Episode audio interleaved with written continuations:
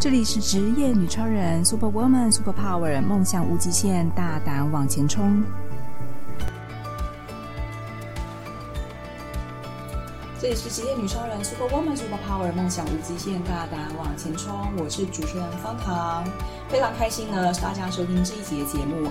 这一集我特别邀请到旗袍美人马瑜文老师，同时她也是目前全球最大的旗袍社群台北旗袍同好会的创立者。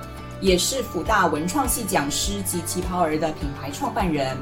在这一集呢，我特别邀请到马老师跟我们分享，旗袍是非常具有华人女性特色的民族服饰。在台湾呢，平常我们可能只会在电视剧或是某些重要场合才会看见女性穿着旗袍。没有想到，在台湾竟然还有这么多的女性超级热爱旗袍。马老师更是在台湾推动新式女性旗袍时尚年轻穿着的推动者。我们来欢迎马老师。嗨，大家好，我是马玉文。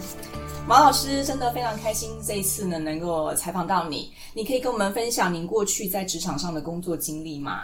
其实我现在在做旗袍，很多人都以为我本来是做旗袍，其实我本来不是的。我在大学是念室内设计，嗯、后来我还去意大利念了工业设计跟设计行销管理。回来台湾到现在也二十几年了吧，大概都在一些国内外的大品牌做品牌行销。嗯、那不过还是跟设计类有关系的，但是跟服装都没什么关系。刚回台湾的第一份工作在公关公司，然后我的公关公司就是做 Cartier、Montblanc 跟都是珠宝或是那种精品品牌的行销公关。那我就是帮他们办公关活动。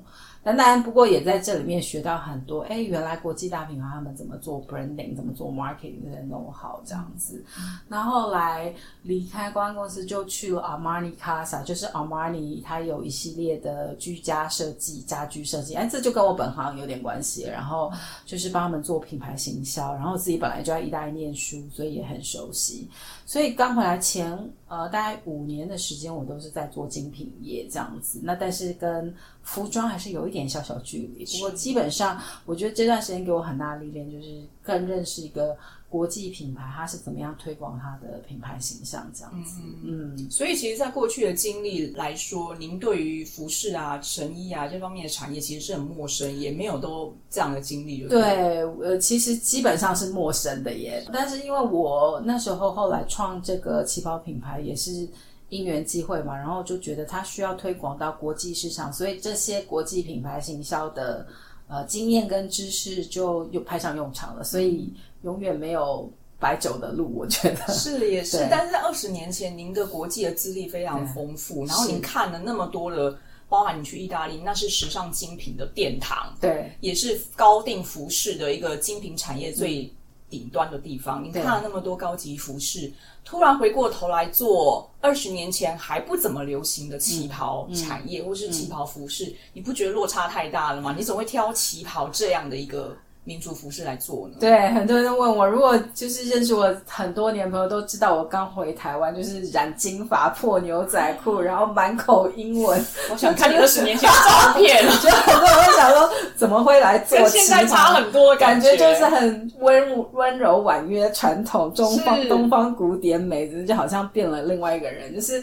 其实这完全真的是一个因缘机会，就是、嗯、其实我对旗袍一直有一点情感，就是呃，因为小时候就看我妈妈穿旗袍，嗯、然后小时候就会从妈妈衣柜里面拿衣服出来比来比去，在镜子前面啊，然后偷穿妈妈的旗袍，这样。嗯、虽然大家现在都穿不下了，因为古时候的女人，像我妈妈她们都很娇小，一五零哈比人这样子，我们现在那么大只没办法穿。然后第一次开始对旗袍有感情是。自己真的到了国外的时候，其实我到国外才发现我真的是华人呢、欸。嗯、就是比如说，从小就觉得吃什么麦当劳啊，嗯、吃什么。披萨很好吃，可是当你到外国的时候，你我真的没有办法一天一个礼拜七天都吃这个东西，一定要热汤、热面、热饭。是是是，然后那也是到了国外之后才发现，哎，就是跟一全班都是一堆老外聚在一起的时候，你就发现，哎，就是有同有日本同学很矫情的穿了和服，哇，很会，什么场合？上课的场合吗？就是那种 party party，你知道国外就是很流行自己国家每个，像尤其我们去。意大利念书很有趣，是我们班四十几个同学，但是有二十三个国籍，所以很精彩哦。就是什么人都，我们班还有冰岛人，大家看过冰岛人吗？很神奇，毛茸茸的人吗？就是冰岛人，就连我们班意大利人看到冰岛人说：“哇，我这生命中第一次看到冰岛人，冰岛人口这么少。”所以是把自己丢在一个非常国际的环境当中，因为我们学校设计学校也非常鼓励，就是。我们这些设计者必须要跟世界不同的文化交流，呃，不同文化的人使用那些产品，所以我们必须有这些。国际 culture shock 的经验，所以我去那边也是一个到 culture shock，就是我们班常常办那种 power party，就是每个人来的时候都要端一道自己国家的菜，嗯、然后你就看日本同学就穿着和服啦，其实也不是 kimono，、嗯、他们穿的是 yukata 是浴衣，浴衣结果他一来，全班都围上去，我就心里想说，我的旗袍呢？我明明就有旗袍。就放在家里，然后长大以后也是买了几件便宜的旗袍嘛，嗯、但就一直没有穿。然后到了西方国家才发现，哦，我真的是华人，我应该要穿旗袍。其实我相信很多朋友，华人朋友应该都有感觉，就是到了国外你才发现自己真的是个华人。旗袍真的很重要，我们应该要有一件，因为也认识很多朋友嫁给老外，他们也是嫁给外国人才发现。他穿再美的西洋大礼服，然后外国人都哦很好看啊，就是淡淡没什么差别，没什么。可是她一穿上旗袍，全部她的老公全家人围过来说：“哇，你好美，你好漂亮哦，你的惊艳呐！”所以我觉得大家如果在国外穿过旗袍，应该都会享受过这种特殊待遇。只有穿旗袍那一刻，大家才会觉得你很美。连我朋友嫁到法国，她说她也是为了在法国结婚，特别穿了一件旗袍，然后。呃，回台湾定做一件，就他们去法国政府公证的时候，一走出来，后面还有好几对要排着进去公证，所有后面的老公全部都抢着跟他拍照，所以那新娘们都快要崩溃。所以那块布已经很美了。我没有，我觉得老外看到旗袍就是受不了，就款式哦，因为那个线条实在就是美啊。所以我觉得，我觉得那是一个势不可挡的魅力。我自己觉得台湾是因为大概八成以上都是华人嘛，所以你没有很深刻的感觉。可是。呃，我觉得大家只要在国外待过，你会发现哇，你穿一百件衣服不如穿一件旗袍，是还是来的受到关注、跟注目、跟惊艳。可是我蛮好奇，你刚才说你妈妈那时候你小时候她都会穿，嗯、那就我们印象当中，嗯、其实我们小时候的环境真的没有机会，或者是也没有遇到的人是穿旗袍。我们印象中可能会觉得穿旗袍是外省人或者是眷村里面长大的小孩才会看到这样的服饰吗？第一个原因可能是你真的太年轻啊，没有啊，不年轻。因为我们自己也研究，大概我我们自己好像很少看到人家穿。然后我刚开始在福大教书，然后就呃，就第一届我的同学毕展，然后所有学生都。都不约而同穿旗袍，而且刚好那一年展就在大稻埕，嗯、我就发现哇，旗袍真的很漂亮。我也好久没穿，然后看到年轻学生穿很漂亮，怎么现在人不穿呢？我就把我衣柜拿出来跟他们一起穿，嗯、然后就在脸书成立了台北旗袍同好会这个社团。嗯、那我发现我们社团里面的女生只要四十岁，大概现在年纪四十岁以上，多多少少都看过家长穿。所以我觉得你应该是这一下，没有，我是上了。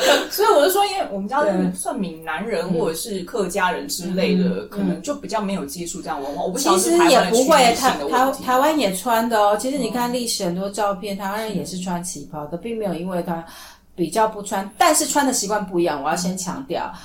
呃，外省人是把它当日常穿。嗯、我们查过史料，外省人是比较当日常穿，因为他们以前就是天天穿。对。那台湾人是特殊场合穿。对。你看古时候的照片，呃，那时候还在日据时代，结婚呐、啊，或是表演呐、啊，或是说呃有特殊的喜喜宴的场合，或是一些隆重的场合才会穿，是不一样的。因为外省人就是当天天穿，平常穿，然后台湾人是当特殊场合穿。那我妈妈其实也是台湾人哦，不是外省人哦，是。我爸爸是外省人，那呃，我是没有主动问过我妈妈，但是我自己觉得，因为我爸爸也是以前是军官嘛，嗯、那可能军官以前比较多是外省人，然后那他也会出席一些爸爸的场合，场合那他就会穿。你说的没错，就外省人穿的场合比较多，所以我妈妈受影响，她可能平常也比较会穿，嗯、那可能也是我偶尔看到我妈妈有，但我妈妈也不是天天穿啦。但是我相信我们社团有一些跟他们聊，因为我们后来写了一本书，采访一些常穿旗袍的或是爱旗袍的女性嘛，她们奶奶就是天天穿，应该你有听过很多呃人的奶奶阿妈就是常常穿阿姨，对对。那他们那一代就是更早了，因为旗袍大概是七零年代以后开始渐渐退流行的。像我就是一个呃七零年呃出生的小孩，那我小时候看我妈妈已经是强弩之弓了，已经是这个旗袍流行的末期了，已经真的开始转为特殊场合穿。可是，在早在七零年代以前的五六零年代是旗袍的高峰哦，嗯、就是。那时候据说街上十个女生有八九个是穿着旗袍走在街上。像少年这辈子，你你们在 Google 网站上找，嗯、他没有没穿过旗袍照，他一辈子都穿旗袍。对，那个比较多明星穿的，当然应该是五六年比较有名的，都是一些邵氏的大明星。因为那时候香港就是电影正红，嗯、家里有长辈会喜欢复古的东西，会听过凌波以前的那个黄梅调的小生。哦、呃，到五六零年代，就香港邵氏出了非常多电影，所以就呃就很多呃很多很有名的女明星都两个字，她们也会飞来台湾两岸跑，好，所以他们都是穿旗袍的。那时候就造就很多旗袍美。美人电影也因为那些电影传到国外，所以外国人开始认识旗袍，就是五六零年代，就是旗袍的高峰期。嗯、那所以大家不知道知不知道英文的旗袍怎么说？你知道吗？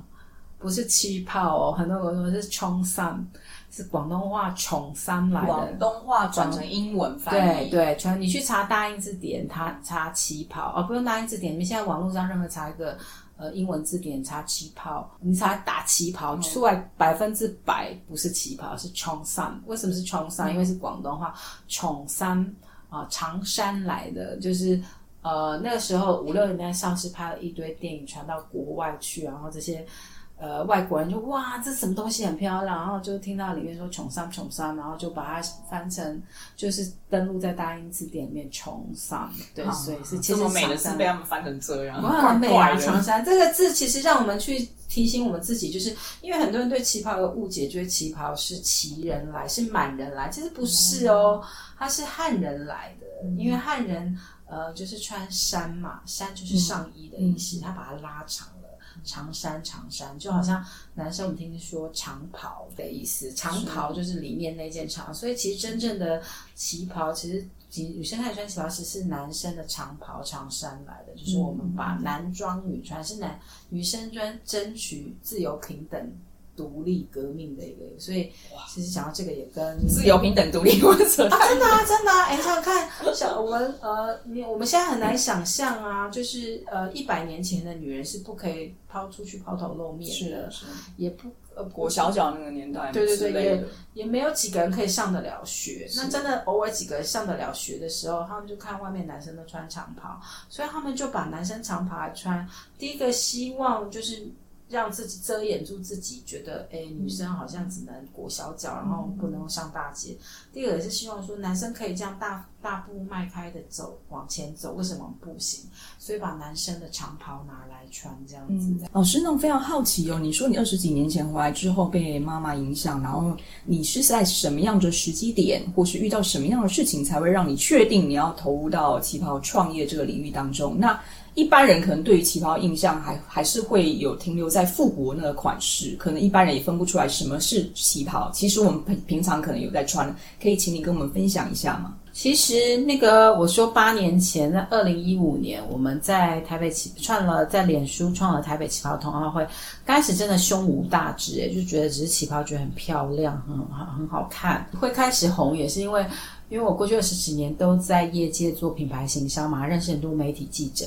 那第一个报的记者是联合报，我还记得那时候他就是在我脸书看到我 po 我们旗袍会的聚会，大家都穿起来很有趣，他就来报。就他报了以后就，那天报了以后，当天 TVB 也在三立也来，后来连中视六十分钟、华视新闻杂志，甚至呃名师一言堂、CNN、法新社都来的时候，我才觉得哦，好像有点搞大了，但是。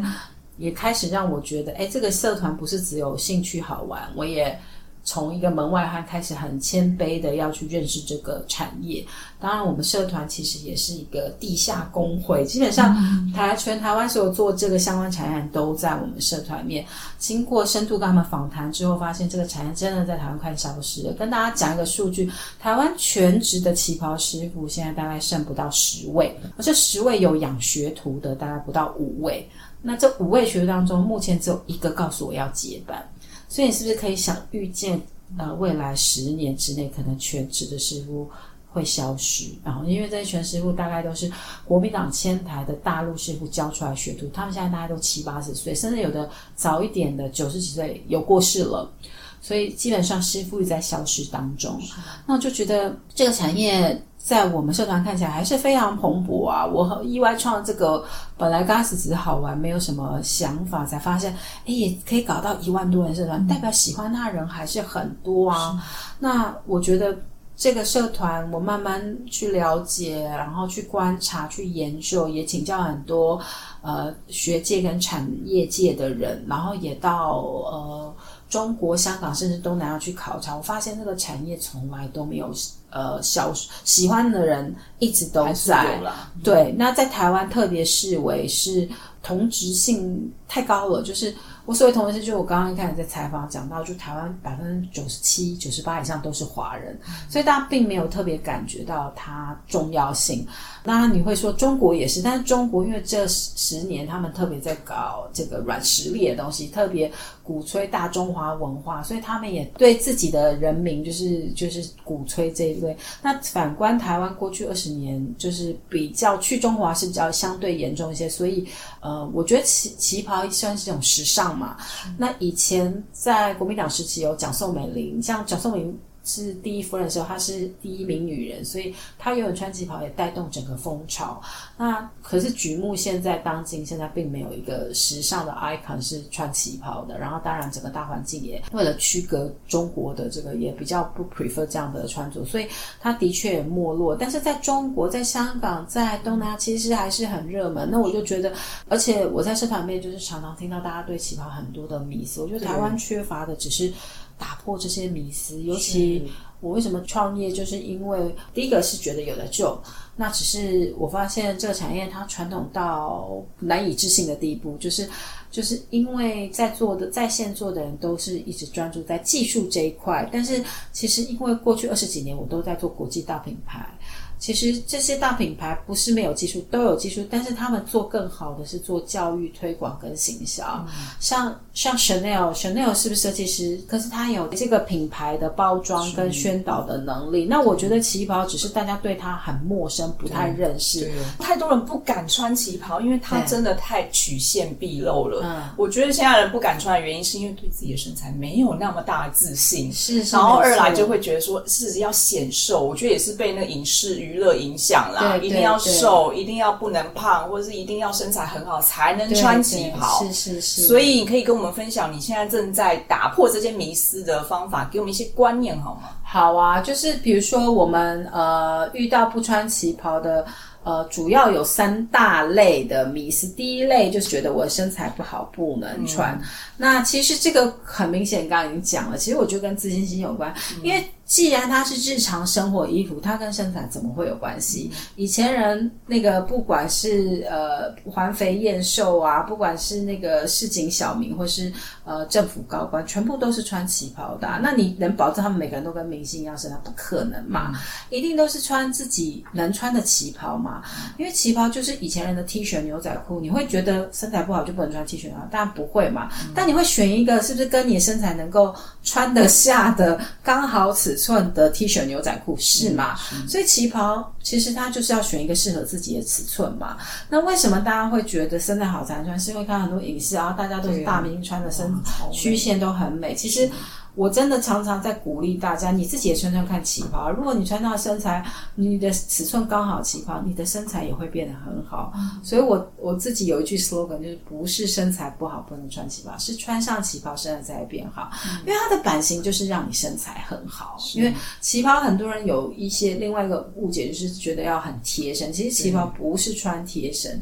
旗袍是穿合身，所谓合身就是要沿着你的曲线做这个做这个版型嘛，所以基本上呃不是穿贴在你的皮肤上哦，离你的三围都还至少要个五公分以上，会比较贴，呃不能紧紧的裹着你，然后连呼吸都不能呼吸，因为你必须还要走，还要坐，还要站，你需要一点空间的，你不能穿。刚贴着身体，那其实很难看，又不舒服。那但是因为明星嘛，明星上电视，他不需要吃，不需要走，不需要坐，他就定做，他就刚刚好。所以这也是给大家一个很大的迷思。你去，你们大家去看看以前讲寿棉旗袍，没有一件是贴身的哦，一定都是松的。当然，还有一个可能会造成这样迷思，就是因为旗袍已经一百年了，所以它旗袍一直设计也在调整。如果你们去 Google 二零年代到四零年代旗袍，都是很松的，甚至像麻布袋是宽宽的。因为那个时候流行一种剪裁叫平裁旗袍，那个旗袍那时候的旗袍是没有胸线、没有腰线的，然后也没有肩线，所以它非常的好活动。那到五六零年代，因为旗袍其实是。一个标准中西合并的产物。大家如果看过汉服，你们想到那个汉服那松松松的，嗯，然后跟现代西方的衣服结合的感觉是怎么样？大概就是旗袍这个样子。因为中式的美不歌颂女性的曲线美，所以都是很飘逸的。所以你看早期的旗袍都是比较松的、比较飘逸的、比较宽的。然后我们男性就是想象那个。女性的肢体在里面流动的美，有点隐约 美，对对，若隐若现。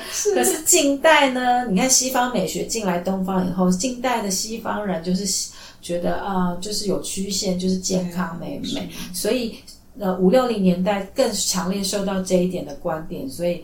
呃，就有师傅呢，就因为女生爱漂亮呢，就把旗袍改窄了，嗯、就是让它更贴近女性的身材，嗯、让它变得有胸线、有腰线、有有这个肩线这样子，所以就大家就比较没有在看人家穿，也比较没有新的发展，所以大家印象中一直就停留到六零年代最高峰时期最紧的那个旗袍。其实我自己一直觉得哦，人家说七零年代开始旗袍没落，是因为成衣出来，有几个原因说啊，成衣出来，然后大家就觉得方便就不去做，因为以前旗袍几乎都是做的嘛。就是呃，有钱人就去给人家做，没钱人就是妈妈自己在家里面自己做这样子。你看，大家有印象中女生开始出去上班，大概是七八零年代慢慢才开始嘛。妈妈都不在家做事了，所以就没有空做衣服，就去上班了，所以穿时装最方便。再来，我自己觉得有一个没有说的原因，就是其实穿太紧也真的是不舒服，因为六零年代旗袍真的紧。如果大家看过古时候的中国小姐的影片，就是她穿的非常的紧，紧真的是比较不。方便，所以大家也觉得不想穿那么紧了。然后七零年代、八零年代，西方开始有比较松的衣服，就开始慢慢又松了。所以大家停留在旗袍最后的印象就是六零年代那个非常紧的，但其实紧不是对的，紧是。特殊状况，而且是尤其是影视明星的那个状况，他不是一般人，他们都是特殊场合。因为旗袍就好像一件洋装，我常常解释，就是你有宴会的洋装，也会有居家的，也会有上班的，也会有休闲的。那我们一般看影剧都是明星在。表演嘛，演戏啊、那那它当然是比较紧、啊、比较华丽嘛。但所以就忘大家忘记旗袍其实有很日常款，像是生活对。其实其实旗袍以前就是也是有棉啊麻这种比较松、嗯、舒服的，比较没有那么花俏的，没有什么绣绣花，没有那个绣珠啊、嗯、这么华丽的、嗯，那就比较日常款。所以老师，你可以跟我们再说明一下、嗯，我们现在还是不知道什么叫旗袍，旗袍它有哪几个特色在版型上？一定要具备的旗袍的版型，如果我们看从一百年来到现在，基本上一个旗袍，它一定是大家先想那个男生的长袍，大家现在脑袋中那个样子跟轮廓嘛，那个就是旗袍的原型。所以这以这一件的男生的长袍那个原型开始，到它变得很合身。大概都是这个原因。所谓第一个，我们讲中式分类法，讲袍服，袍服一定是一件式的，它绝对是单穿的。当然，虽然早期我们看一些电视剧。明末清初，女生可能会比较保守，在里面搭件裤子或裙子，但是基本上它的版型大概就是那样，它是一件式的，然后是可以单穿的，然后再来呢，是不是会有个中式的领子？中式。再来，你是前面会开襟，所谓就是有个开口的地方，当然是往右斜开这个扣子的地方，然后再来就是呃，它通常呢，因为都是全身的嘛，所以它必须要走路方便，所以它通常是左右两边有开叉。这是一个很基本的中式剪裁法，当然里面剪裁各有千秋。如果 go detail 的话，它是有很多细部，但我们可以说大概这样一个轮廓是属于呃东方的旗袍，它要符合中式剪裁的原则。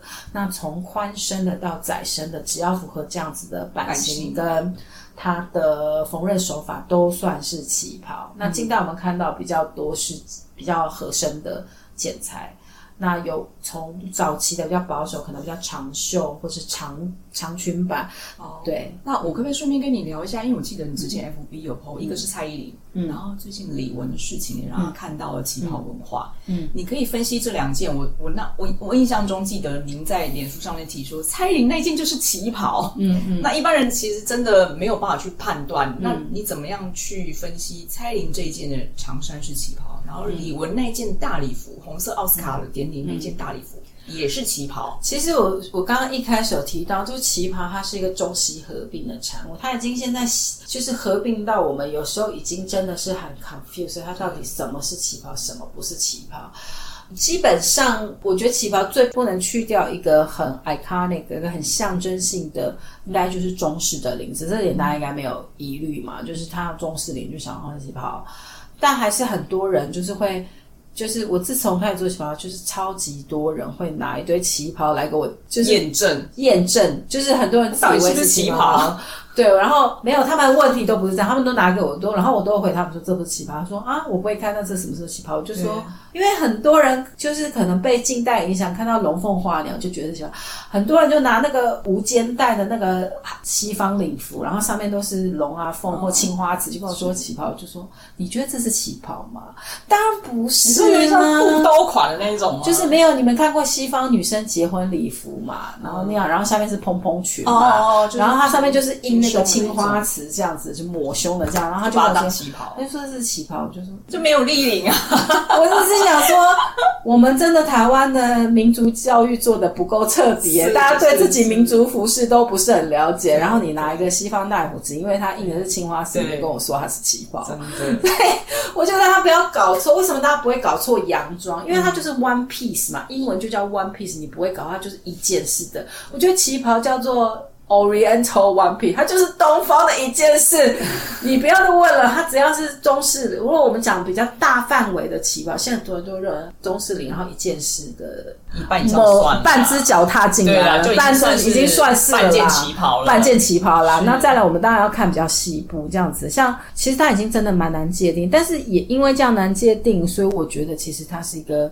很神奇的，而且变化性非常大。它变化性非常大。你知道我我我其实组这个社团最棒的一件事就是认识非常多的相关的产业的人，其中有一个是一个日本的博士，他专门研究亚洲文化服饰。虽然我不会讲日文，他不会讲中文，但是我们就在网络上用英文聊了很久。他就跟我说，他研究的所有亚洲文化服，他觉得。旗袍真的是最棒的，因为他说大家都觉得日和服很棒，但他的和服其实很难现代化，它很麻烦，然后又不符合现代人的需求。然后，可是唯一旗袍呢，是它是中西合璧的产物，它其实稍微改一下就可以符合现在的生活需求。它其实。某个程度想，像我们社团很多人常说，其实旗袍就是一些有中式领的洋装，你就这样想想好了。那像八零年代以后，甚至有人把它做拉链到后面，前面就是我们传统的开襟变成一个假的，我们叫假襟这样子。那某个程度，我我也有称它做旗袍啦。那其实它真的就是很符合各种不同的环境场景，因为某个程度这都是加入一些西方元素、西化的结果，所以我觉得没有什么不好，但是也。造成很多人会对他很 confused。基本上两个重点，中式领的一件事的，通常某个程度我们可以叫它旗袍，半件旗袍。对，可以叫旗袍。只是说，呃，如果比较严格，我们会看它的里面的剪裁是不是符合中式的剪裁。中式剪裁通常一般是前面开襟，有分女生、男生左右襟的发差。呃，这全部都是右襟。像我常常看到有些人开左襟，我就会笑，就是你看，如果有在研究服饰的话，是不可以左襟，左襟是死人穿的，不管男生人都是死人穿的。对，寿服就对了，寿服寿服，对对对，应该都要右襟。然后有些大陆人不明就里，大陆加加工厂就会做左金的，然后他们就会出左金。然后有时候看到都不好意思跟那个人说，嗯，你可以下次不要穿这件，有点怪。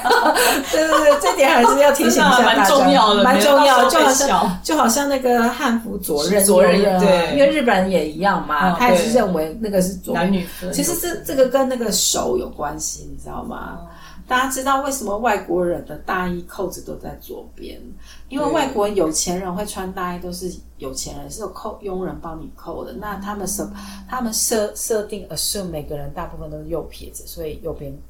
所以收衣为什么开左边？因为中国人规定是右撇子，古时候更严重嘛，不像现在很自由，就是左那个外那个帮右边帮你扣扣子，所以才左衽嘛。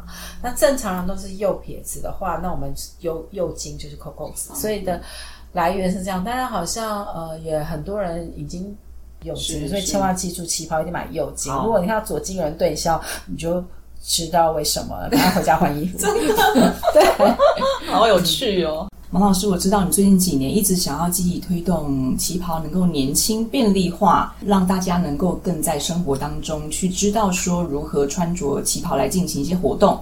比如说，你之前很有名的一个就是旗袍马拉松啊、猫咪瑜伽啊，或是一些新的年轻人喜爱的活动，你可以跟我们分享一下你在呃今年有没有这样的计划，想要往海外或是在台湾国内有一些新的一些活动想要分享的呢？嗯，其实新活动一直都在想，我们每个月都会办一些小型的活动啦，但大型的活动就是会比较呃投注在嗯，希望打破大家对旗袍的迷思。像你刚刚提到的旗袍路跑，其实我们最开始就是我曾经在四五年前在社团穿着旗袍骑 U bike，嗯，结果就有人在下面留言说，马老师穿旗袍骑。脚踏车不伦不类，然后我心里就三条线，想说，我小时候就是看我妈穿旗袍骑脚踏车去菜场买菜回来做菜，这有什么不对吗？嗯、是你们对旗袍的迷思太严重了吧？就是我觉得大家对旗袍的啊，近代对旗袍也有一个错误迷思，只有特殊场合才能穿，这是一个很大的迷思，因为旗袍还是有分不同的款式，只是。因为它不流行了，所以大家偶尔穿就只有宴会穿，所以大家印象中只有留下宴会的旗袍。嗯，其实旗袍应该 suppose 要非常生活的，它也有生活的款式，所以我们大型的活动基本上我们每年办的一定都会有二手旗袍拍卖会，因为我相信还是很多华人女生。现在连自己第一件旗袍都没有。那我们社团有一万多名会员，那他们其实都是一堆旗袍。当了旗袍会会才才发现了我有多汗颜。很多人都很爱猜我有几件旗袍，其实我才三四十件。大家说很多啦，我说没有，你没有认识我们会员，不知道我们旗袍后会员很多都一两百件。我跟他们在一起真的是小巫见大巫，但是可以想象他们很多没有在穿，所以就想到一个义举，就是让他们把他们旗袍拿出来跟。大家分享，然后大家没有旗袍的，或者说想要交换旗袍的，也可以拥有自己的旗袍，甚至有一些新旗袍这样子，然后也非常环保，因为。大家知道现在很流行快时尚，但是也为人诟病，就是一直在耗尽能源。但是旗袍，我觉得最棒一点就是它百年不退流行。你现在我们社团非常多四五十年前阿嬷的旗袍拿来穿，还是很时尚。所以就有鉴于那，所以我每年都会办三场的大型二手旗袍拍卖，春季、秋季跟冬季。那春季都是三四月，秋季都是九月、十月。冬季都是圣诞节前这样子，那也是穿旗袍的旺季，因为天气适合。那夏天我们就休息养生，然后安排一些课程，或者我们自己也在计划一些接下来的活动。那嗯，像旗袍路跑是我们去年的第一届嘛，那明年打算继续办，所以现在还在筹办当中。今年夏天我们好玩的推出了一个猫咪旗袍瑜伽，是因为我们设计了一款呃可以运动穿的世界上第一款可以运动穿旗袍，所以办了旗袍路跑。那未来会不会有其他？我们其实今年年底真的本来想办旗袍单车，或是有朋友真的穿着我们的旗袍去打高尔夫球，所以这个也不排除是小型活动可能性。因为我们当初一想要路跑，它就是比较可能规模，因为路跑其实。真的是相对所有的比较休闲活动比较容易达成，因为它不需要任何给息，只要有两条腿都欢迎，甚至走路都可以，不一定要跑。很多人听到旗袍我说，我不能跑，哎，马老师，我说我们这个用走的都没关系，最重要是开心好玩，大家一起穿旗袍出来玩玩这样子。海外拓展的计划呢，其实我们一开始就很清楚知道不会只做台湾，因为这个这个旗袍毕竟是一个非常小众的市场，以台湾的人口来说，相对是比较小。而且，其实我觉得，反而台湾市场比其他市场难做，因为台湾对旗袍有比较大迷思。我们其实，在走看呃各地华人市场的时候呢，反而我觉得在华人市场当中，香港跟新加坡是相当容易的，因为。呃，他们穿旗袍的频率比我们高，为什么呢？可以想象他们外国人是比我们多。一开始讲到，就是当你到一个异国文化的时候，你还反而特别想要凸显自己文化。我的香港跟新加坡朋友就是这样，因为他们就是老外多，所以他们更想穿旗袍，然后让自己觉得跟我跟你是不一样的，要凸显我自己是华人的特特色。那这点在台湾就反而比较难难难感受到，所以我们自己本来经营 Facebook 社团就有十分之一的。一点五成的会员是在海外，所以他也是我们的锁定的客人之一。那的确，他们也非常支持的我们，不管他们是在东南亚，或甚至有些在美国，有极少数的在欧洲。那我们都希望我们的旗袍能够助他们一臂之力，让他们在嗯异国也也可以。感受到自己的文化这样子，那也有极少数客人是在日本，所以大概目前的市场这样，但呃，相信旗袍的美也不只吸引华人，我们也有极一些外国客人，是。对，有法国客人，有美国是白人这样子，他们也很喜欢旗袍，所以这个大概就是我们今年的计划跟我们现在在做的事情。那每个月在台湾，因为我们 base 在台北嘛，所以我们还是会办一些小型的活动，让大家来有机会来体验。像我最近打算就有一个。旗袍健检的活动马上要推出，就是大家如果对旗袍任何疑问，都欢迎就是跟我们这边预约咨询，我们就是帮大家解决所有旗袍的疑难杂症这样子。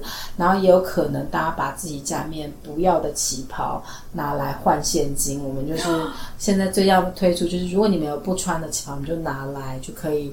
就可以拿来折折现金换换换新的旗袍，反正这旧的旗袍，反正一定有人要的，因为我们一直持续有在收一些古董或是二手旗袍，然后总是一些朋友他喜欢，那我们就会让给他。那我们每年二手旗袍拍卖也让我们募得非常多善款，就是我们部分的。盈余扣除现场场地费之后，我们会捐给慈善单位，嗯、所以一举三得，就是卖的人很开心，他清掉衣柜；买的人也很开心，他有新的旗袍。那我们在于中间单位，就是我们也可以捐一些给慈善单位，所以我觉得大家都很开心，这是一件非常好的事情。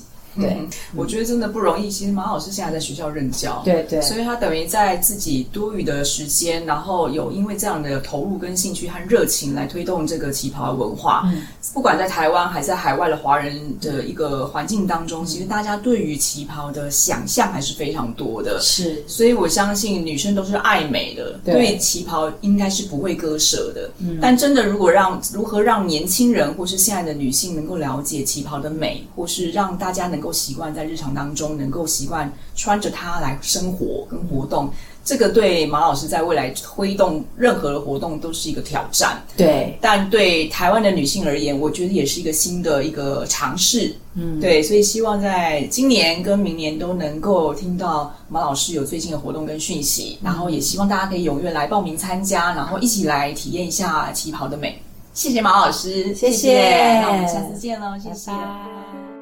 如果你也想说说你在职场上的各种神奇经历，或是你有令人惊叹不已的人生冒险故事，职业女超人邀请您来与我们一起分享。欢迎踊跃报名，接受我们的采访，陪我们喝杯咖啡聊一聊哦。